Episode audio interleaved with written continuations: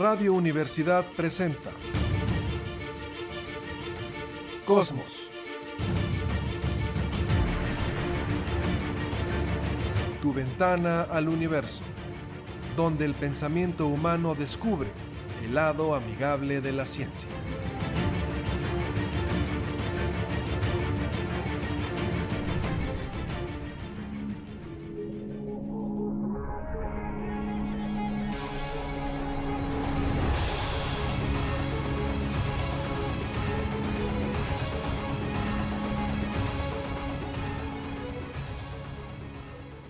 Tal? Bonita noche para todos. Pues una vez más estamos aquí de regreso en Cosmos, tu ventana al universo, en este nuevo programa, ya iniciando el año, ya pasaron algunas semanas, ya algunos siguen con sus propósitos de año nuevo, a otros ya se les van perdiendo, pero bueno, aquí seguimos explorando un poquito del universo, del cosmos y hablando sobre todo del cielo que podemos observar.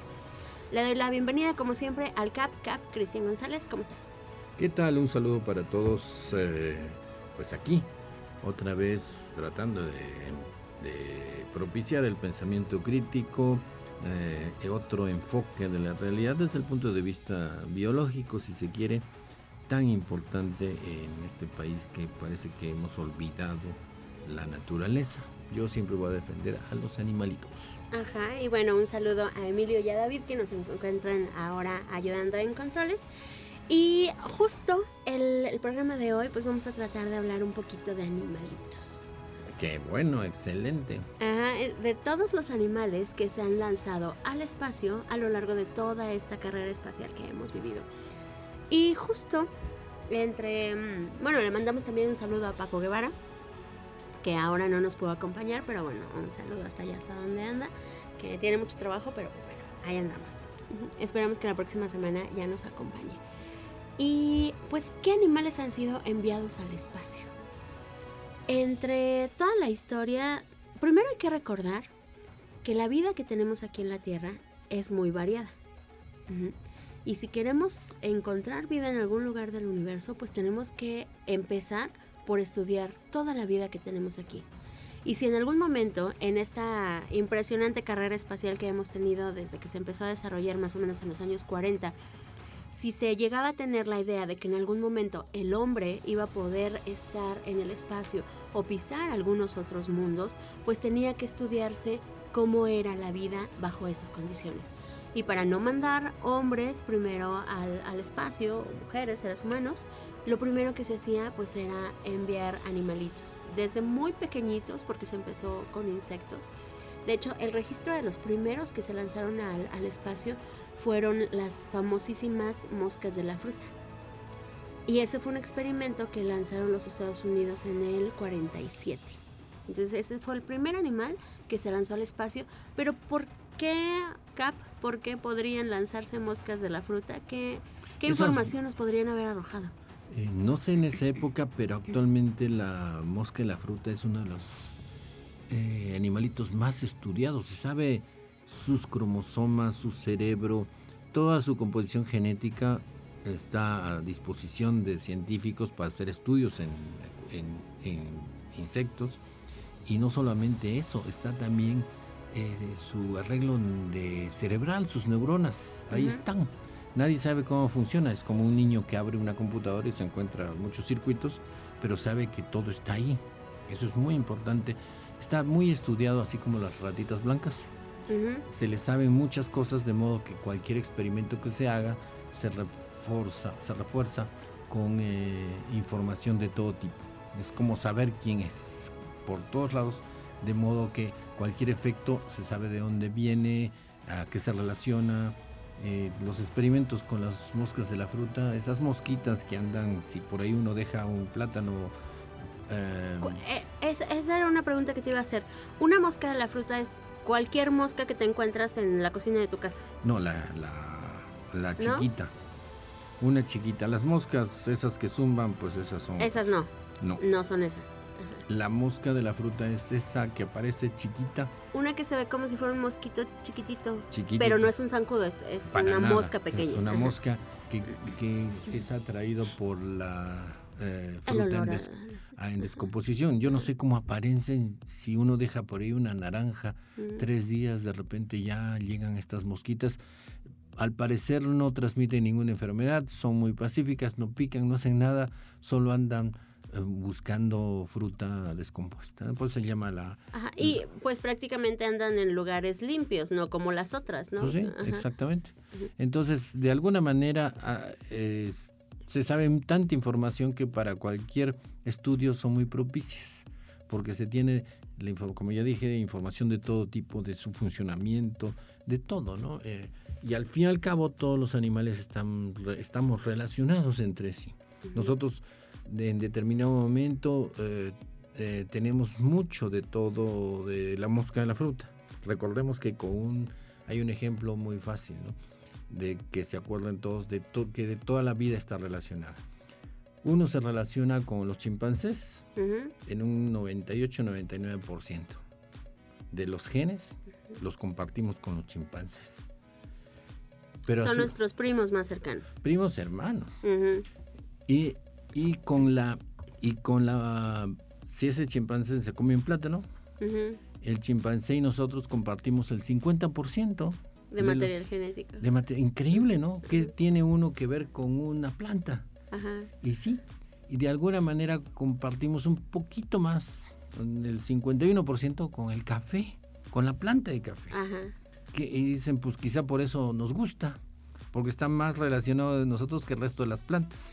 De hecho, en algún momento estaba leyendo, no sé en qué lugar, pero eh, algo que decía que justo es por eso que las plantas em, tienen reacciones con nosotros. Es decir, que por ejemplo en el caso del café, la cafeína tiene reacción con el cuerpo humano de acelerarnos, de ponernos en onda, porque los neurotransmisores que nosotros secretamos tienen esa relación directa con el material genético que alguna planta, que algún consumo de proteína de un animal, que algo llega a nuestro sistema y lo, lo tomamos como una molécula parecida que en algún momento ha estado en nuestro organismo y por eso la asimilamos, que también es la misma relación que el ser humano o que otros animales tienen con las drogas son neurotransmisores, son químicos, son moléculas que están, eh, en algún momento han estado en nuestro cuerpo en mínimas cantidades, pero por eso las aceptamos y causan todos estos efectos en el cerebro. Sí, entran a nosotros somos una gran planta química de mil, de millones de pequeños laboratorios. Cada una de nuestras células es un enorme laboratorio. Están ocurriendo miles de reacciones en cada célula ya no se diga en todos nosotros. Entonces, si uno le mete unas moléculas de determinado tipo que por ahí en algún pasado lejano hacían algo, pues lo van a hacer, pero ya funciona diferente. Eh, los para no hablar solo de la cafeína, eh, la amapola y todas esas plantitas increíbles tienen alcaloides. Y esos alcaloides son unas moléculas así que entran al torrente sanguíneo, se van a las zonas neuronales, al cerebro, y pues hacen como cortos circuitos chiquitos y el cerebro pues anda ahí como si uno le metiera chispas al... Sí, viendo lucecitas o muy relajado o muy hiperactivo, lo que sea que cause ese... Todo lo que uno no se imagina. Entonces uno puede ver algo y decir, esa es la, la respuesta del universo. Porque también ese instinto de decir, estoy viendo una verdad, también es neurotransmisor. Todo nuestro cerebro es neurotransmisores, impulsos sinápticos, todo es químico, ¿no? Como el programa también que hay aquí. En realidad sí, efectivamente, todo es químico y bioquímico. Y entonces, pues todo puede ser. Y si uno le mete alguna cosa, algo va a pasar. Hay unos que eso que le pasa les gusta. Ajá, justo eso que dices, a mí me causa mucha risa, porque para todos aquellos que son eh, fanáticos de consumir estas eh, sustancias espirituosas, em, y dicen que, que, han tenido como revelaciones del universo, que pueden entender todo lo que sucede a nuestro alrededor y todo. Como tú dices, es un efecto.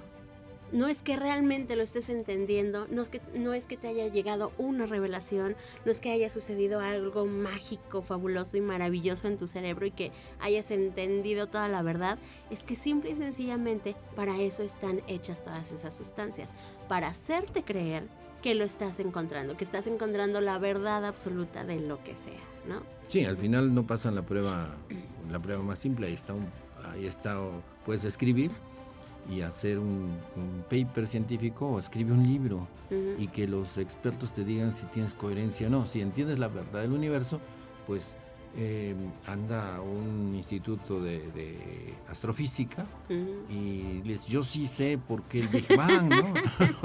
yo entiendo por qué el telescopio James Webb está viendo lo que ve. Y te van a preguntar, a ver, di, la siguiente pregunta es, ¿por qué? ¿Cómo? Entonces tú, el cuate C tiene que responder y decir, es que yo lo juro, lo sé, yo lo he visto personalmente, he ido hasta donde el telescopio. Eh, pero él, él, curiosamente, si le pones un polígrafo... Claro, no está mintiendo, porque eh, así lo sintió. Porque ese es el efecto de todas estas eh, sustancias que te dan la impresión de que eso es real. Sí, el, el que un individuo jure y diga la verdad no significa que efectivamente sea la verdad, es la verdad que él sintió. Es la verdad de su cerebro que está, eh, que está percibiendo. Y, exacto. Entonces, pues ya ves cómo funciona esto de la biología, de, de, los neurotransmisores y todo lo que pasa en nuestras cabecitas, igual de todos los animalitos. ¿ah? Sí, que además el ser humano no es el único que se mete sustancias raras, ¿no? Sí, y, y, pues cuando se trata de algo arriesgado como esto de los viajes espaciales y determinadas circunstancias, se recurre a hacer pruebas con animalitos para ver qué, cómo, cómo reaccionan, qué les pasó porque además es una forma en la que se puede estudiar fácilmente cómo funciona la vida. Como dices, pues todos salimos prácticamente de células primigenias que se fueron, eh, se puede decir, caracterizando, se fueron diferenciando en diferentes organismos, diferentes individuos, y que con el tiempo nos dio la evolución que tenemos ahora de toda la diversidad de especies, ¿no? Se supone que la vida empieza tres, hace 3.800 millones. millones de años. Ahí es las primeras células y de ahí van a venir bacterias, hongos, nuestras células. Y ya mucho después, hace apenas 600 millones de años, comienzan a aparecer animalitos. Organismos ya multicelulares. multicelulares con células especializadas. Antes eran puras celulitas eh, independientes. Sin embargo, esas células independientes era, es una de una complejidad increíble. Uno agarra la célula más despreciable de nuestro organismo, la que nadie quiera, y, la examina al microscopio, están pasando millones de cosas dentro. Estamos hablando de reacciones químicas complejas. y físicas. y físicas, claro. La, la, la química obedece a la física, no se contradice, la biología existe, los animalitos existen sin contradecir ni a la física ni a la química.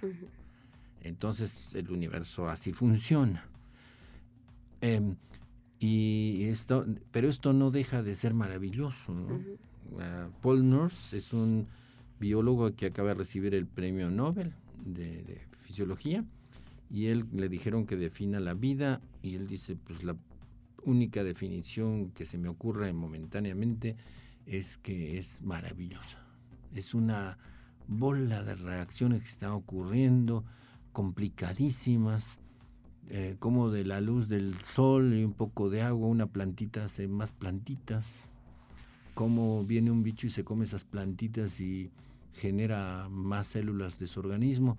Eso es sumamente complicado, pareciera fácil, pero es, es la maravilla de la vida y todo está relacionado.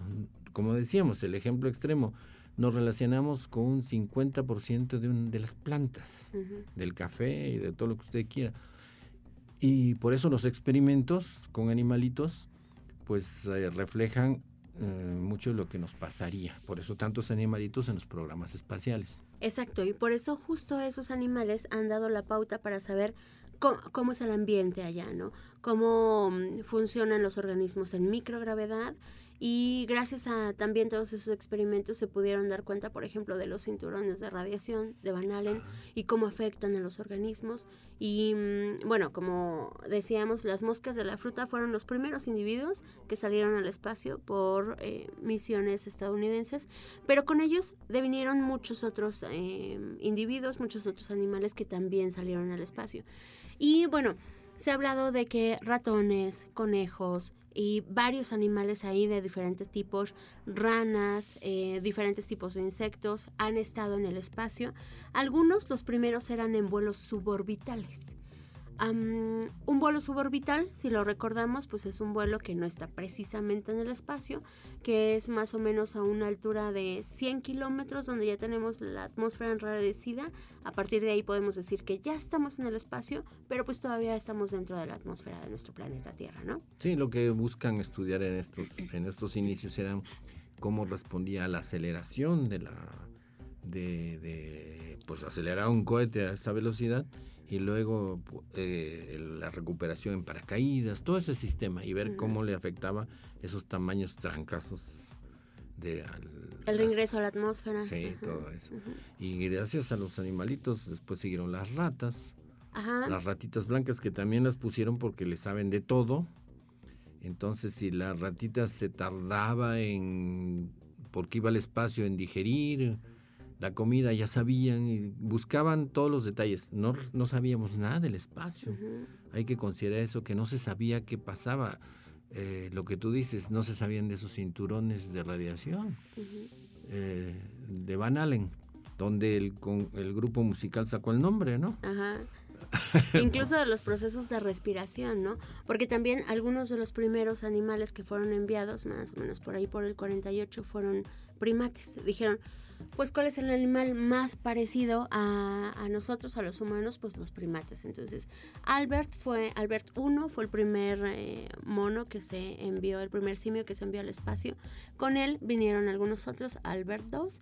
Y bueno, Albert II viajó justo con estas ratitas que mencionas regresaron a la atmósfera, ahí ya no hubo pérdida en el espacio, em, pudieron sobrevivir a las condiciones del espacio, se dieron cuenta cómo respiraban, que habían sobrevivido con su respiración, con el estrés que les generaba salir a la atmósfera y el reingreso. Y bueno, estos animales fueron los primeros que ya pudieron sobrevivir a un reingreso a la atmósfera. Sí, el simio Ham. También, recordemos la película esta del libro de Tom Wolfe, que es The Right Stuff. En español eran Los elegidos de la gloria, la película, la puede buscar, no sé dónde está, creo que en Netflix, no sé. Eh, sí, a ver, podemos ver en qué plataforma está. Los elegidos de la gloria eran como, eh, pues está la carrera espacial, a ver quién pone el primer hombre en órbita y cómo escogen a quién, de, quién es el astronauta ideal. Es muy curioso, porque en un principio la NASA, o antes que fuera la NASA, esa institución que se iba a encargar de la exploración espacial o de todo el, del espacio, le preguntan cómo vamos a escoger al, astronauta ideal y comienzan a pensar en nombres del circo. En esos que se lanzan en un cañón y, y los, los trapecistas, los hombres en la cuerda floja que que, tienen muy buen sentido del equilibrio y alguien dice, no, no, no, no, no tienen que ser especialistas en operar cosas y escogen a pilotos, pilotos de prueba. Pero a su vez estos pilotos van, a representar a todo el país y tienen que tener una reputación intachable, porque los van a salir en las revistas, van a, van a tener entrevistas, ah, entrevistas en todos los periódicos y, y está la carrera espacial, ¿no? y en una en esta película dicen todo lo que lo cómo se escogieron, cómo se entrenaron, no sabían cómo entrenarlos. Porque qué le ibas a entrenar, ¿no? Todo era nuevo, todo era un inicio total. Y entonces les hacen, cuando el doctor dice, ¿qué pruebas les vamos a hacer? Todas. Todas. Y los pobres astronautas tuvieron que aguantar todas las pruebas. Literalmente todas, hasta las que pusieron en duda su hombría y todas, todas, todas. su sistema digestivo. Y hay otra escena muy curiosa de que se está divorciando este astronauta y va a llorarle a la esposa porque no podía, siendo divorciado, no era el representante de del americano. De la familia americana. De la familia americana y la esposa le dice, no te preocupes, ya tampoco, tampoco, te voy a ayudar. Ya no te quiero, no me caes bien, pero vamos a aparentar como que sí. Eh, entonces, el otro está, quiere ser astronauta y tiene que mantener esa imagen y todo eso sale en el libro de Tom Wolfe, The Right Stuff, en español, eh, Los elegidos de la gloria, y también hay una película eh, sí, y bueno, la serie se puede ver en Prime Video. Para los que tengan esta ah, plataforma, ahí la pueden ver sin problema. Ya es serie, ¿no? Sí, es una serie que no tiene mucho que se hizo, tiene pocos años. Sí, yo estoy refiriéndome igual, porque es del libro de Tom Wolf, de la película, que también es muy interesante. Pues imagínate la serie, cómo escogieron a los siete astronautas y lo curioso de que estos astronautas en un principio, eh, recordemos que eh, quienes estaban a cargo técnicamente del proyecto Mercurio, de llevar a, un hombre en órbita, eran científicos alemanes. Así es. Entonces, Porque eran los que en ese momento tendían, tenían más desarrollado el sistema de cohetes, ¿no? Que eran los propulsores que se usaban para lanzar estas naves espaciales. Sí, y pues como eran cohetes, en principio las naves estas no tenían ventanas. No, para nada. iban a meter al, astronauta dentro de una cápsula, literalmente una cápsula, así como si fuera una cápsula de una pastilla. Y lo iban a lanzar y lo iban a recuperar. Él iba así como si fuera una... Como monito. Como monito. Y entonces, eh, pues es toda esta situación donde el otro dice, oye, yo no, yo no voy a hacer una rata, ¿no? Ajá. Eh, póngame una ventana, no, que el vidrio, que puede haber vibraciones y si se rompe.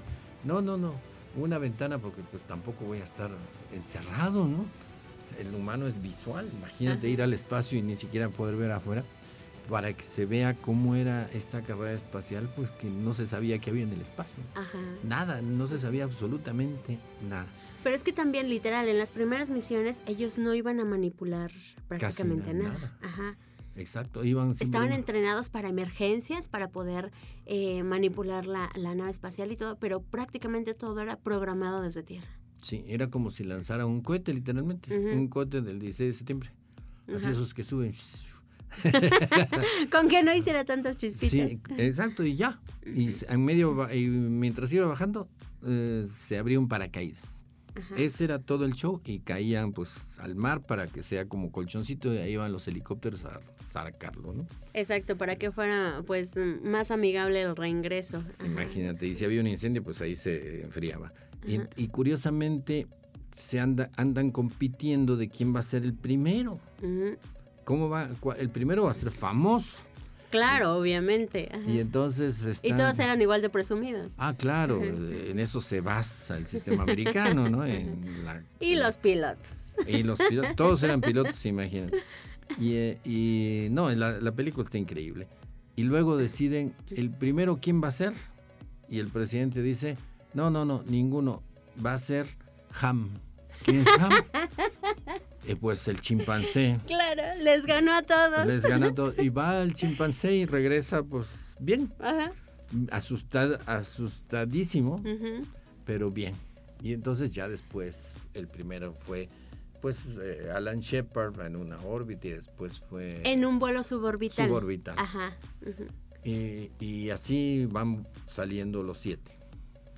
Entonces, todo una epopeya, todo una aventura humana muy interesante que por suerte todo salió bien y los animalitos fueron los que facilitaron eso, ¿no? En Rusia, la perrita laica. Ajá, ahorita hablamos un poco de, de esas misiones que lanzaron los rusos, regresando del corte, pero sí, hay que recordar que primero fueron los vuelos suborbitales, luego los vuelos que ya era entrar en órbita y hay que recordar que todas estas misiones, las Mercury, fueron la preparación de los inicios de la carrera espacial con las naves Apolo, que finalmente pues fue llegar a la Luna y poner a los primeros humanos en, la superficie lunar. Entonces, pues, estos fueron todos los inicios. Regresando al corte, seguiremos hablando un poquito acerca de otros animales que visitaron el espacio, sobre todo de Laika. Esto es Cosmos, tu ventana al universo. Regresamos.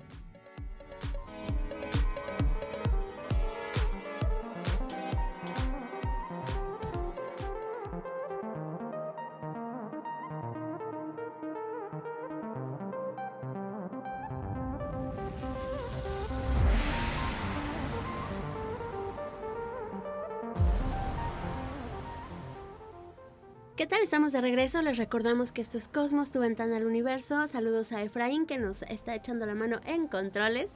Y eh, bueno, regresamos. Aquí estamos el CAP y yo, Jessica Mena, como siempre. Un saludo a Paco Guevara que pues ahora no nos puede acompañar, pero bueno, ahí andamos. Mm, estábamos hablando de las misiones que se han lanzado al espacio, de todos los animales que fueron preparando este terreno para que los humanos pudiéramos llegar en algún momento, bueno, pudiéramos, me suena manada, pero para que el, el ser humano pudiera estar en órbita alrededor de nuestro planeta con las condiciones de seguridad necesarias para que pudieran sobrevivir y en algún momento llegar a lugares como la Luna y lo que se pretende más adelante, tal vez en algunas décadas, de llegar a la superficie de Marte. Y todo fue gracias a estos animales que hablábamos, que fueron ratones, conejos, perros, gatos, algunos simios. Eh, se han puesto también en órbita y en la Estación Espacial Internacional algunas ranitas. Eh, en la superficie lunar se han llevado los tardígrados. ¿Te acuerdas qué son los tardígrados? Sí, son unos animalitos súper resistentes. Eh, que vale la pena consultar porque violan muchas reglas. De esos los tardígrados deberían, eh, para empezar, salen a, los ponen, los sacan al espacio en unas como capsulitas y sin traje espacial. Claro. y el animalito sobrevive. Ajá. O sea, ¿qué, qué animalito es este, no?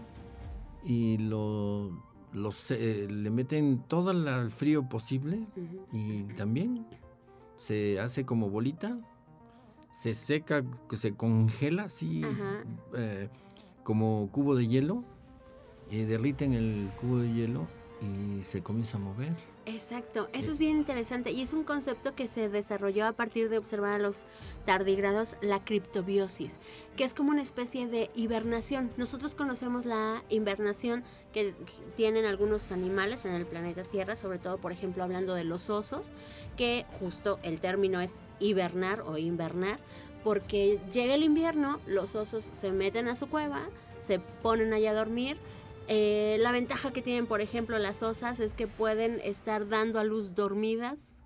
Eso sería un sueño para muchas mujeres, pero bueno, pueden dar a luz dormidas porque... Y amamantar. y amamantar, exacto, porque los ositos salen prácticamente de 10, 15 centímetros y entonces ahí pueden irse desarrollando, pueden ir creciendo, se van alimentando simplemente con tener el calor de la mamá. La mamá ya comió durante todo el verano para poder subsistir, para tener ese alimento para el bebé y pues bueno, así se van desarrollando los ocesnos, ¿no?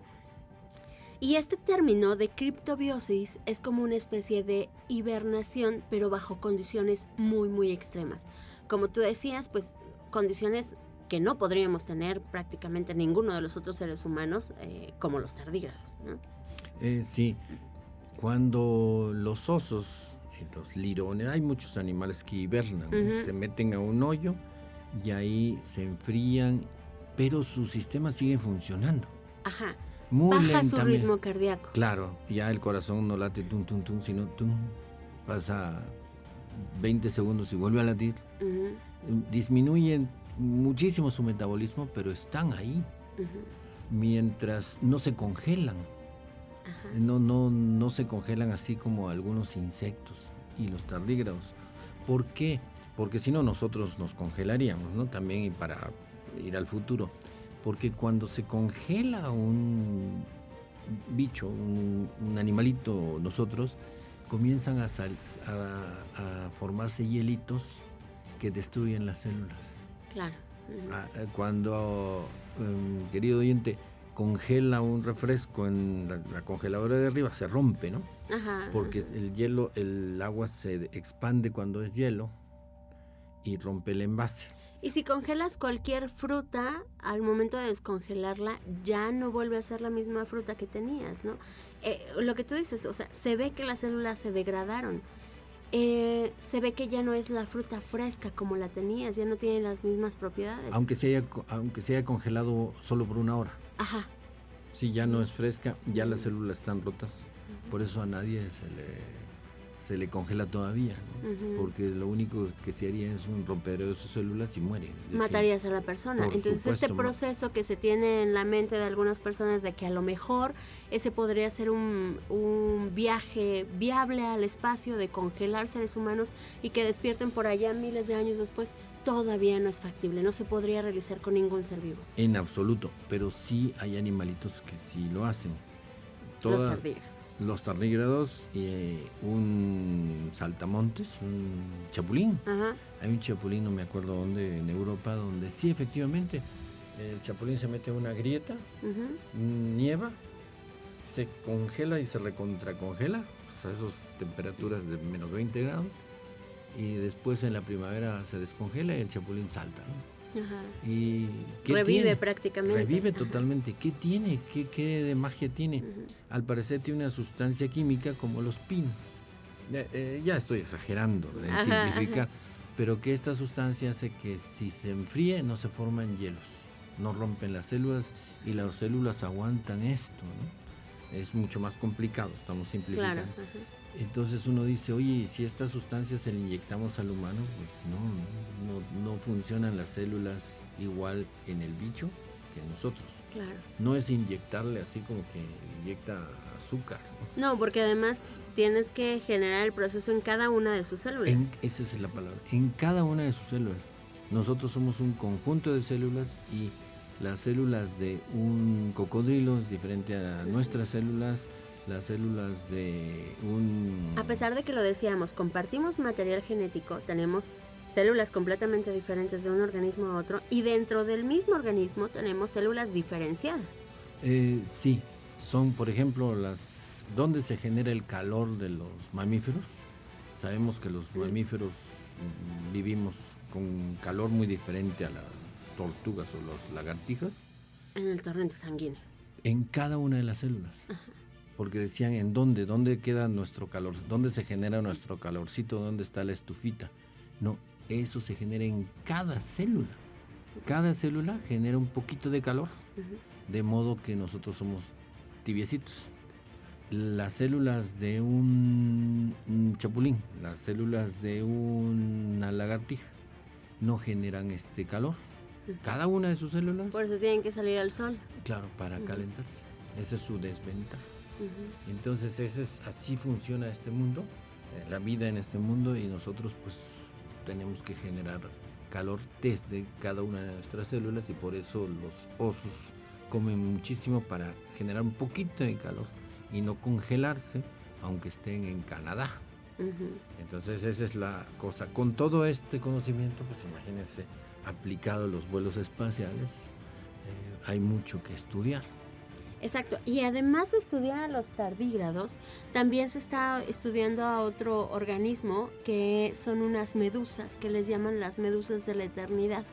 Porque son unas medusas que llega un momento en que prácticamente ya van a morir y algo sucede que todas sus células se regeneran. Entonces, esa, esa medusa que ya se iba a morir vuelve a ser joven regresa a la juventud. Entonces, claro que habría muchísimos humanos que pagarían millones de pancholares por tener esta tecnología para poder revivir y revivir casi como si fueran vampiros por todas las vidas que quisieran, ¿no? Sí, eh, eso, es lo curioso. Al parecer la muerte no es que se desgaste la célula, no es que así como un coche, ¿no? Sino parece una orden genética. Tenemos obsolescencia programada. Programada, esa es la palabra subrayada. Porque así funciona la vida de, en evolución. Tiene que haber selección natural y para que haya selección natural tiene que haber eh, muerte. Tiene que haber pruebas y, y tienen que darse paso a las siguientes generaciones. Así es la selección natural. Muy cruel, evidentemente. Darwin, Charles Darwin, es el primero que dijo, este juego de que tienen que morir muchos es terriblemente cruel. Eh, la vida no es... Eh, aquí la adaptación, la vida es, es como el demonio de, de todo lo que hace y los héroes son los animalitos que soportan esto y tratan de sobrevivir. Los héroes son los, los animales, no la vida como tal. La vida para la selección natural es cruel, es salvaje en el sentido malo de la palabra, pero así funciona. Nosotros vamos a morir y hay una competencia en la naturaleza donde todos los animales van a morir porque así está eh, este juego en el planeta. Programado. Y al parecer no hay otro. ¿eh? Ya la selección natural, la evolución darwiniana, ya está oficialmente como requisito para que ocurra vida. Cuando dicen que por allá... En este planeta o en el que sea. En el que sea.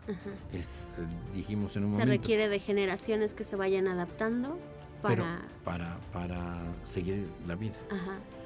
Eh, dijimos en un principio, la vida obedece las reglas de física y las reglas de química.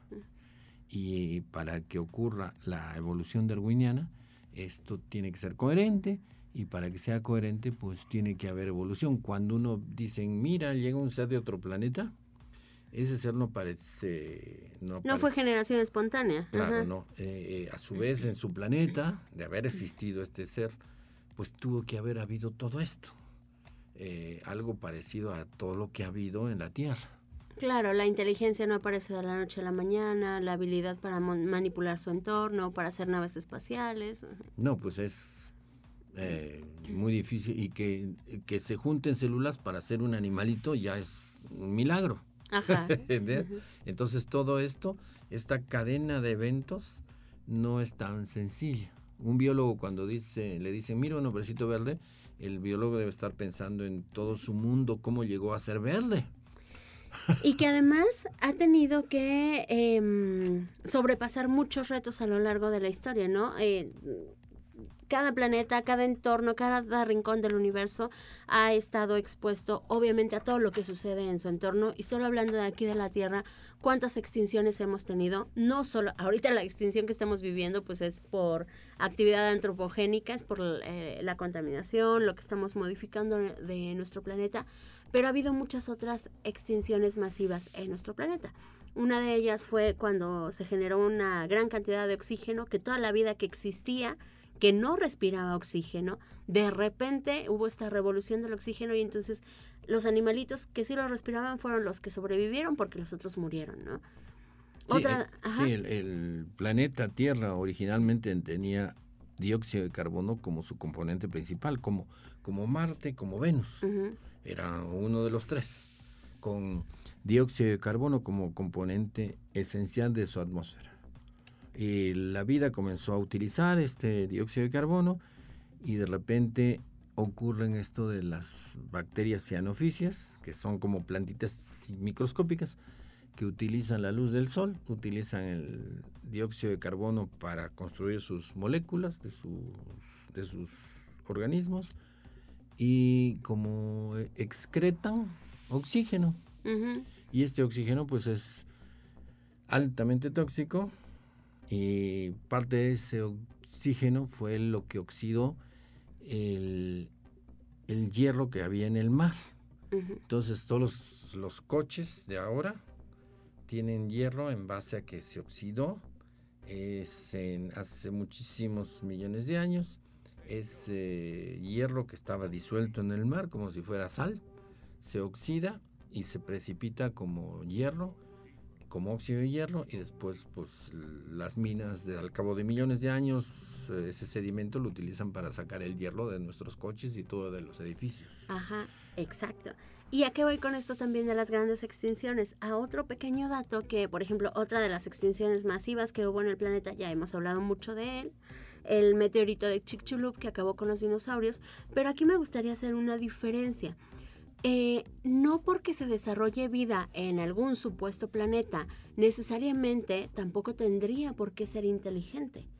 En algún momento lo, bueno, no lo comentábamos al aire, pero la inteligencia se ha desarrollado en los primates, que somos nosotros, en poco tiempo. a diferencia de todo el tiempo que estuvieron viviendo los dinosaurios, que tú tienes mejor el dato que yo, y ellos no pudieron desarrollar una inteligencia como nosotros. Eh, más que inteligencia, tecnología, eh, cultura eh, acumulada. inteligentes ya se ha visto que son los delfines, las orcas, los cuervos. no se diga los primates, ¿no? los chimpancés, los orangutanes, son sumamente inteligentes solo que ellos no acumulan conocimiento. Nosotros nos decimos inteligentes, pero en realidad hemos tomado todo el conocimiento del pasado, del pasado reciente, porque antes de Galileo y todos era una bola de mentiras, de ideas, de jaladas. De que no pienses porque estás mal. No escribas, no leas porque estás mal. Todo, es, todo eso se ha ido al cabo de generaciones acumulando. Somos tecnología acumulada y cuando uno maneja un coche, maneja una computadora o, dice, eh, esta es mi tecnología, no es cierto. Eh, la aprendió en la escuela, no, no la inventó, los telescopios no los inventó el, que lo compró. El que lo compró solamente lo adquirió. Ni siquiera Galileo, porque fue un arreglo que ya existía de los suizos. Exacto.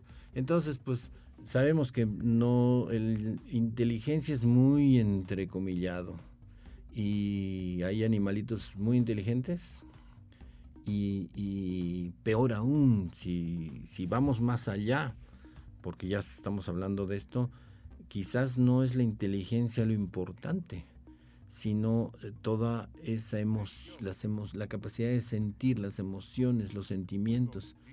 Y las, la noticia terrible eh, últimamente es que han demostrado por electroencefalogramas y demás escaneos cerebrales que los, los sentimientos más apreciados por los humanos, las emociones, ¿no? La, la capacidad de sentir amor por los papás, por los hijos, todo ese sentimiento tan, tan místico, eh, pues lo tienen todos los animales. Los centros donde sentimos nuestras emociones más profundas son compartidos por los mamíferos.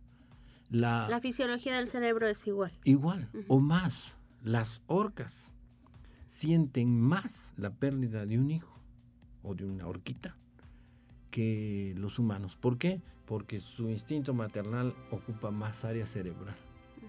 Entonces uno dice, mira, si le quitas la, la cría a esta orca, eh, ya ni, ni la llames cría, es su hijo. No, no, puede, no debe llamarse cría como si fuera un producto, ¿no?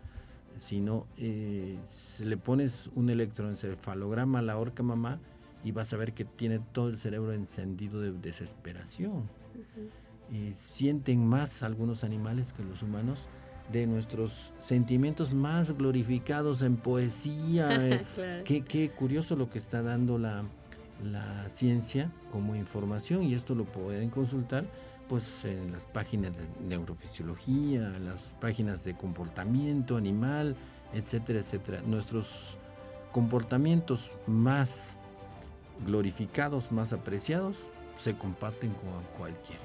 Lo que sí tenemos como exclusivo es que eh, tenemos cosas simbólicas, podemos hablar. Pensamiento abstracto. Pensamiento abstracto. Los animalitos no podrán estudiar cálculo diferencial, ni, ni hablar y hacer novelas, pero sienten igual.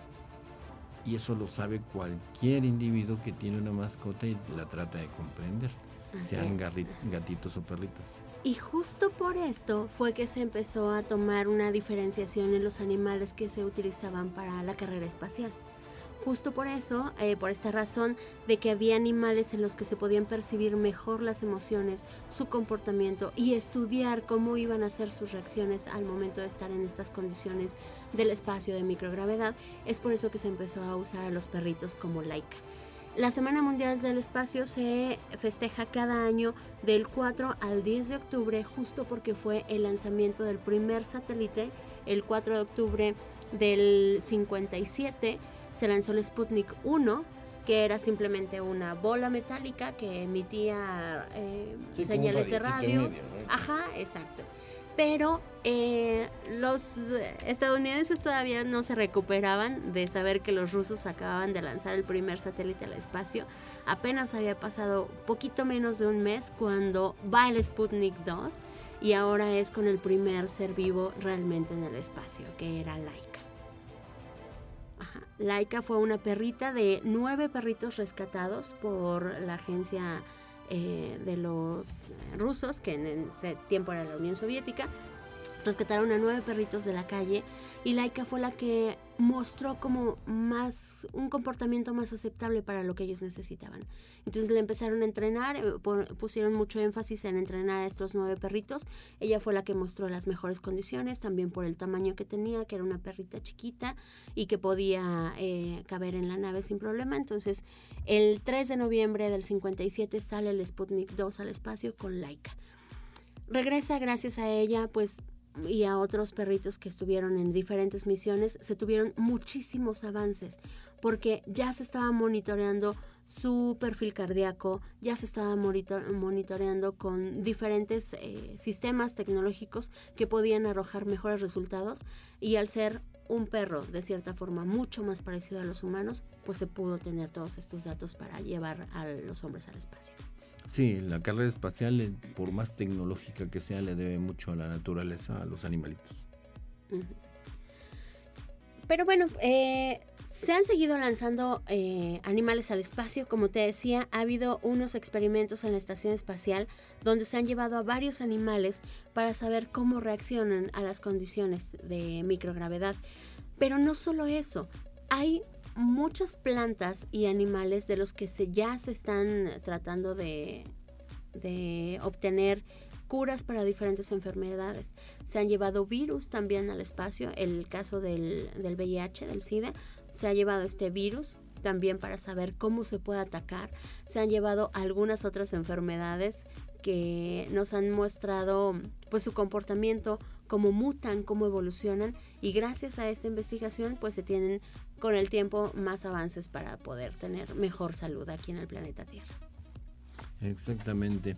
Sí, la exploración espacial, a su vez, lo hemos dicho en otros programas, nos da otra perspectiva de la vida en el planeta Tierra. Eh, todos los astronautas, si algo tienen en común, es que cuando regresan, mm, más que de sus experimentos, más que de su aventura, eh, dicen estoy enamorado de mi planeta porque lo he visto desde arriba y, a cada rato quería regresar. Y porque debe ser completamente diferente el entorno que tienes allá arriba, donde estás aislado de cualquier comodidad, estás aislado de tu cama, de tu familia, estás aislado de todo lo que conoces, de un aire fresco que puedes disfrutar en el campo, de un día soleado, de todo, de todo lo que creciste desde el momento eh, de tu nacimiento, todo lo que obtuviste de manera natural, estás completamente aislado en un entorno como ese. Entonces, si lo perdemos, pues ya no hay más. Y lo, y lo destruimos innecesariamente. Eh, también una astronauta eh, mujer decía que hizo no sé qué experimentos con plantitas y decía que las veía así con, con, cariño. Con cariño, que le gustaba estar en el experimento solo por verlas. Era lo único verde que había ahí arriba. Entonces dice, eran unas plantitas, un experimento. Y sin embargo, mi mirada y mi corazón estaban ahí. Que es algo que también tenemos como referencia, que siempre los colores verdes, los colores que nos evocan en la naturaleza nos dan tranquilidad y eso está en nuestro perfil genético prácticamente. Claro, quizás eso era lo que lo que ella se refería, pero sí hay esa relación con la naturaleza y debemos seguir buscando esa relación y no que nos aplaste la tecnología o los medios electrónicos. Pues recuerden que estamos aquí en el planeta Tierra, que podemos seguir disfrutando de todo el entorno natural. Ahora que ya se vengan eh, tiempos pues más cálidos, trate de salir al campo con su familia, trate de hacer estos recorridos de senderismo, de todos los parajes naturales que rodean a San Luis Potosí. Y pues bueno, nos tenemos que despedir. Esto fue Cosmos, tu ventana al universo. Nos vemos la próxima semana. Eh, exija a las autoridades que cuiden a nuestra naturaleza. Nos vemos la próxima semana. Hasta pronto.